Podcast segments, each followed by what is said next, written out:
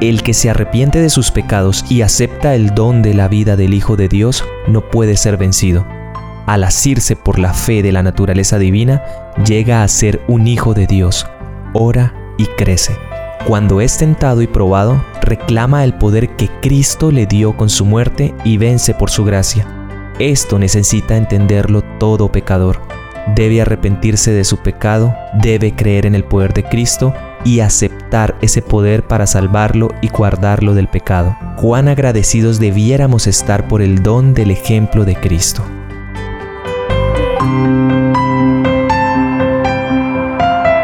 Bienvenidos a nuestro análisis bíblico producido por el Ministerio 147.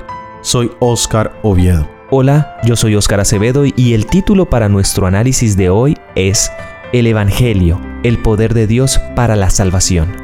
Encuentra el vínculo al estudio completo en la descripción.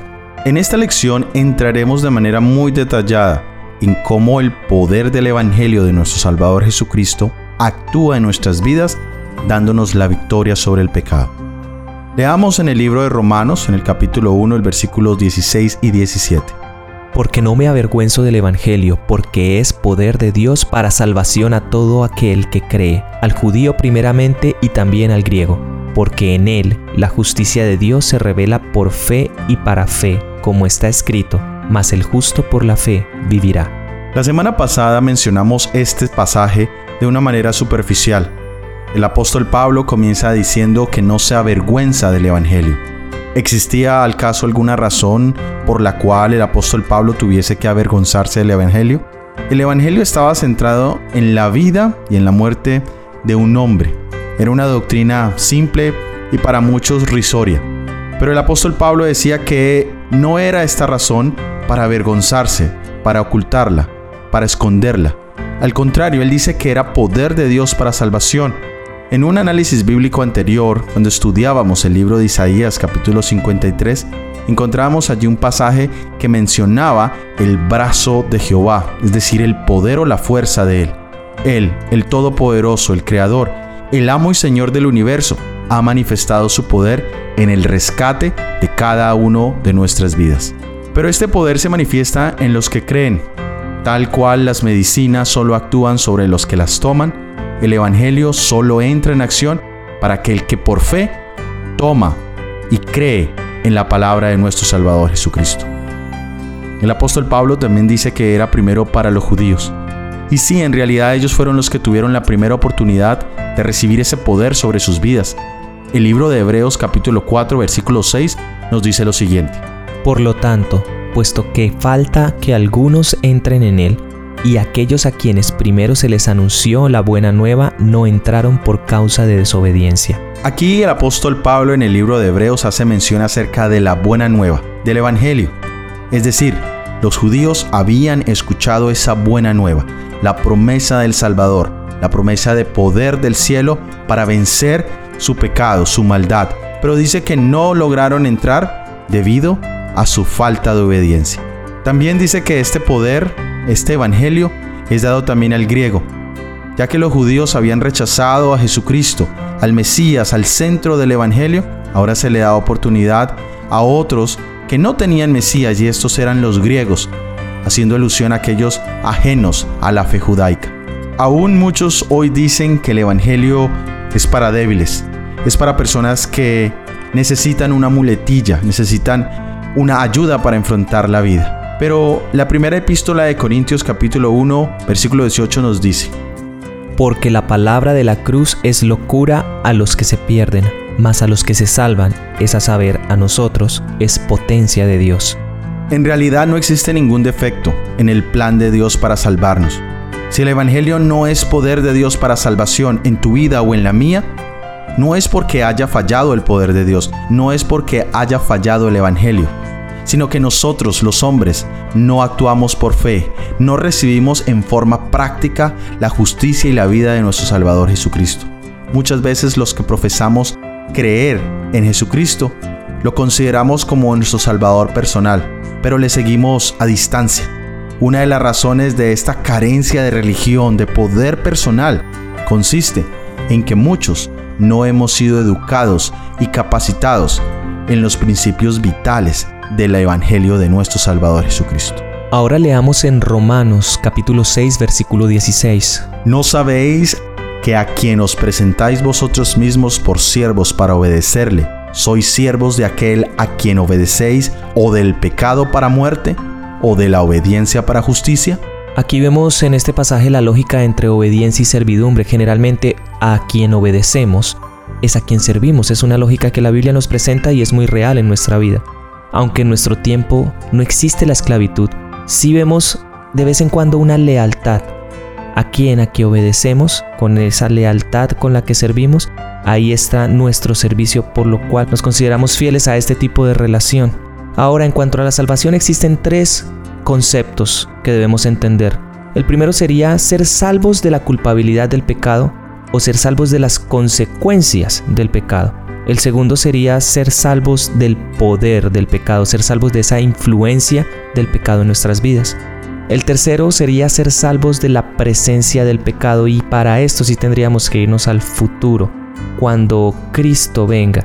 Es esa etapa en la que no vamos a tener más esa presencia de pecado en nosotros. Muchos buscamos solo limpiar nuestra conciencia, solo buscamos paz interior, especialmente de nuestros errores del pasado, pero no queremos totalmente la victoria sobre el pecado mismo, sino solo sobre las consecuencias del pecado. Solo hay dos familias que nos mencionaba el pasaje anterior, los siervos de Dios o los siervos del pecado. ¿A cuál de estas dos familias pertenecemos? Para saberlo, solo debemos determinar a cuál de estas dos familias obedecemos. Muchos, mientras profesan ser siervos de Cristo, obedecen al otro amo, trabajando diariamente en contra del Maestro a quien profesan servir. Ninguno puede servir a dos señores, o aborrecerá al uno y amará al otro, o estimará al uno y menospreciará al otro. El poder de la salvación, la victoria sobre el pecado, solo entra a ser parte de nosotros, solo empieza a funcionar si nosotros ejercemos el poder de decisión.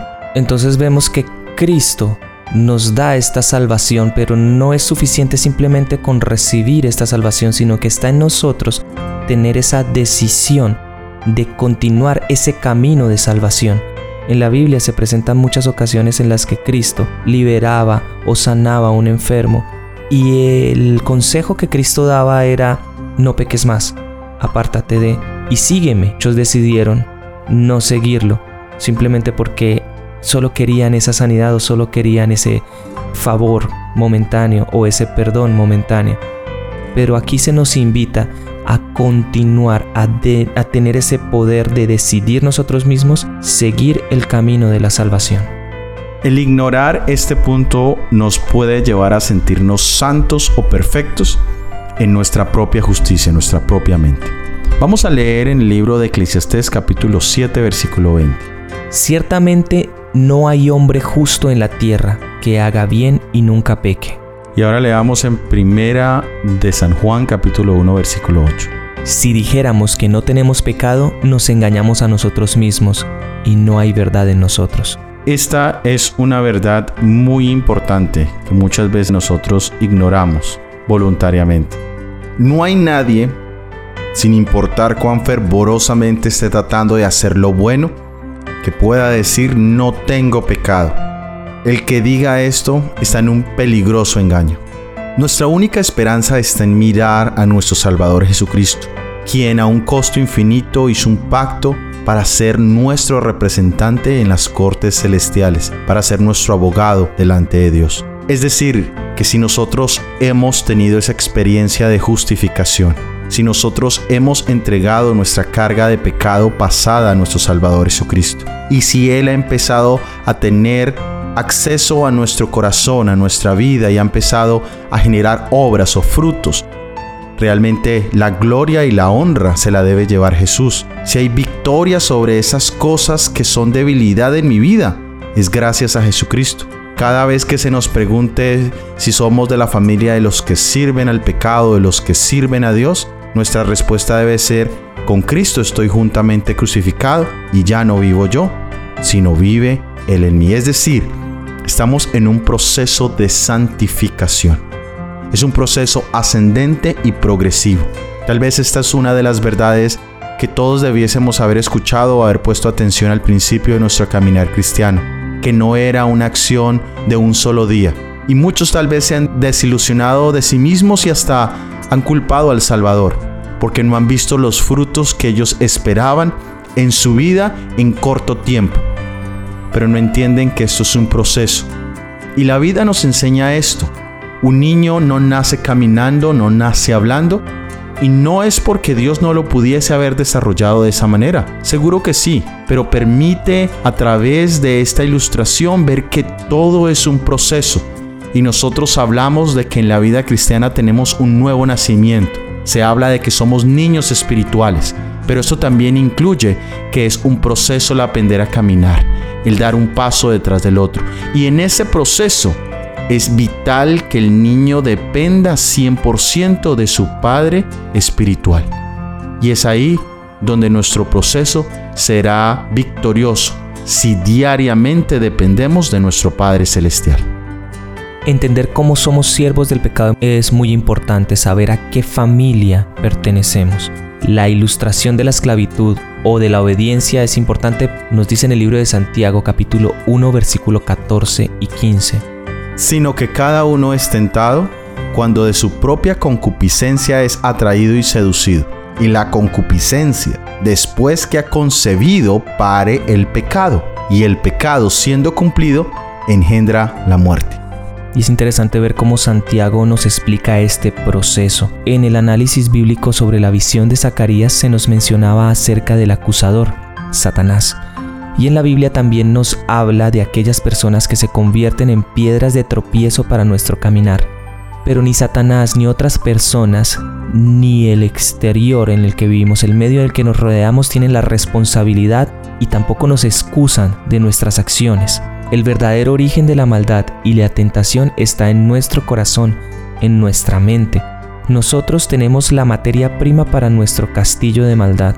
Y sí, Puede que hayan motivantes externos, pero esos motivantes no tendrían éxito si no hubiese esa concupiscencia, ese deseo, esa lujuria que nos atrae hacia el mal. Y cada uno debemos analizar qué nos atrae a nosotros hacia el mal, porque cada uno tiene esa concupiscencia, su propio deseo hacia algo en especial. Cada uno de nosotros sabemos cuál es esa debilidad propia Vamos a suponer que todos somos combustibles. Si nosotros nos acercamos a una fuente de calor, vamos a prender fuego.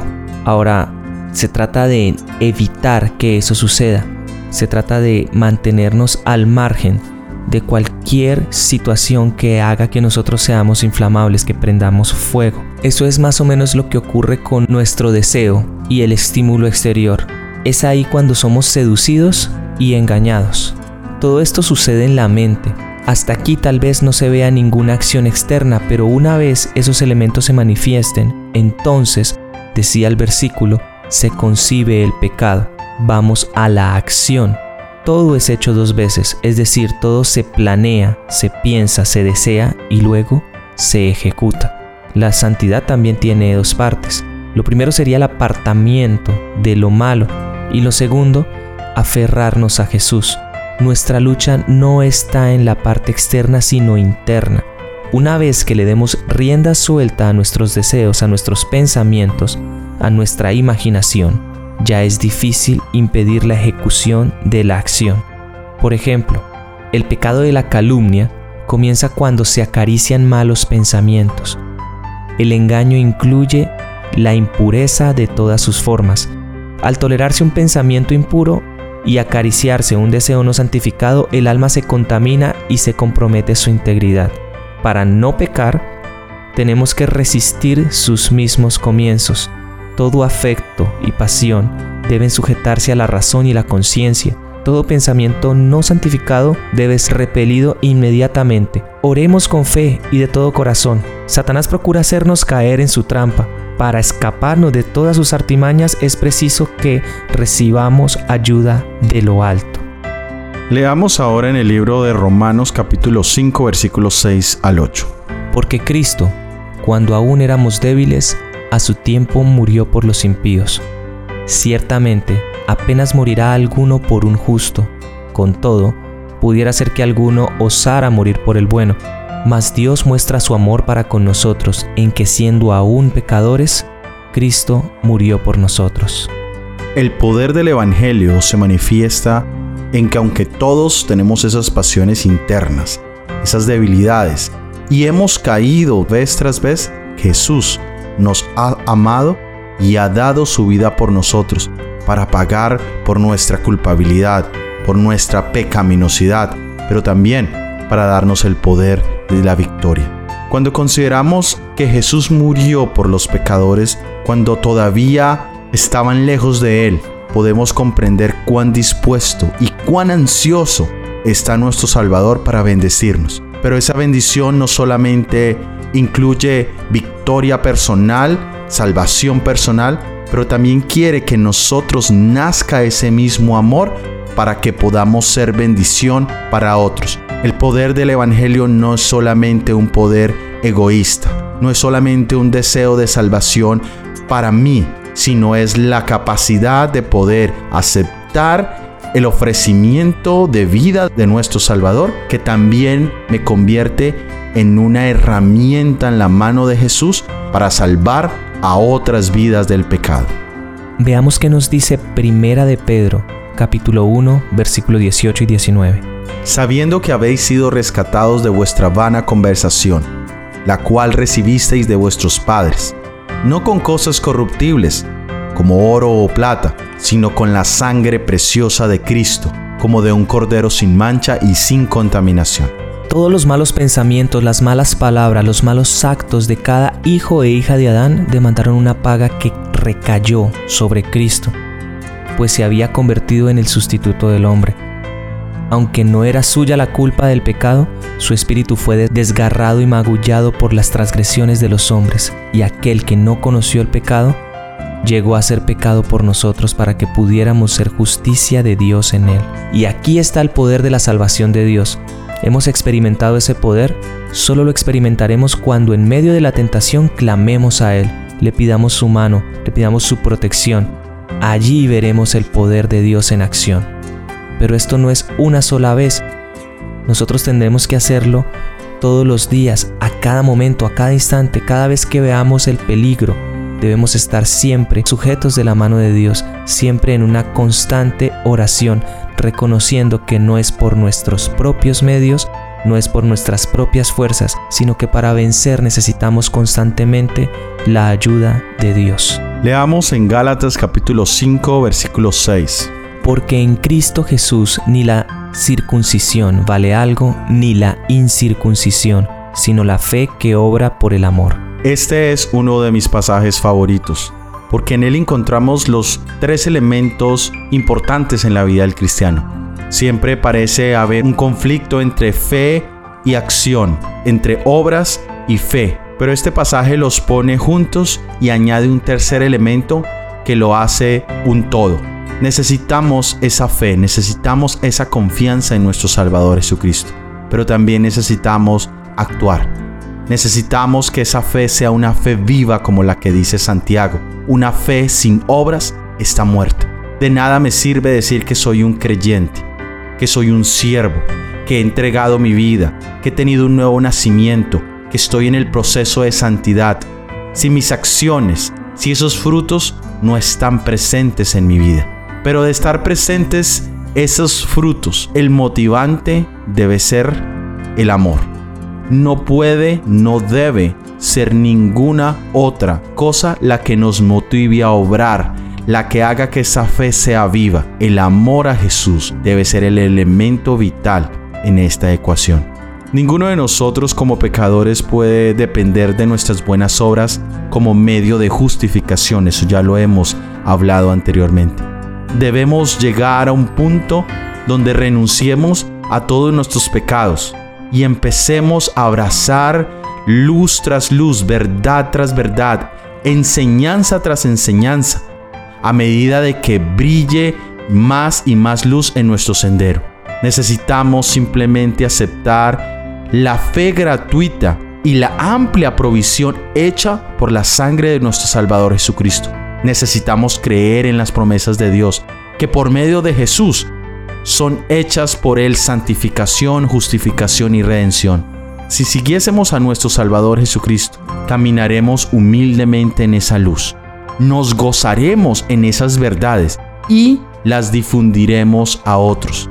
Una vez más, no es el poder de salvación algo que motive deseos egoístas. Al contrario, nos vuelve interesados en ayudar a otros. El estar justificados por la fe, el estar en ese proceso de santificación, lleva consigo alegría, el poder obedecer en todo aspecto de la vida. La paz con Dios es el resultado de lo que Jesús tiene para cada uno de nosotros. Cada vez que nos sometemos a Dios, cada vez que le honramos, cada vez que somos hacedores de su palabra, recibiremos luz divina en nuestros corazones.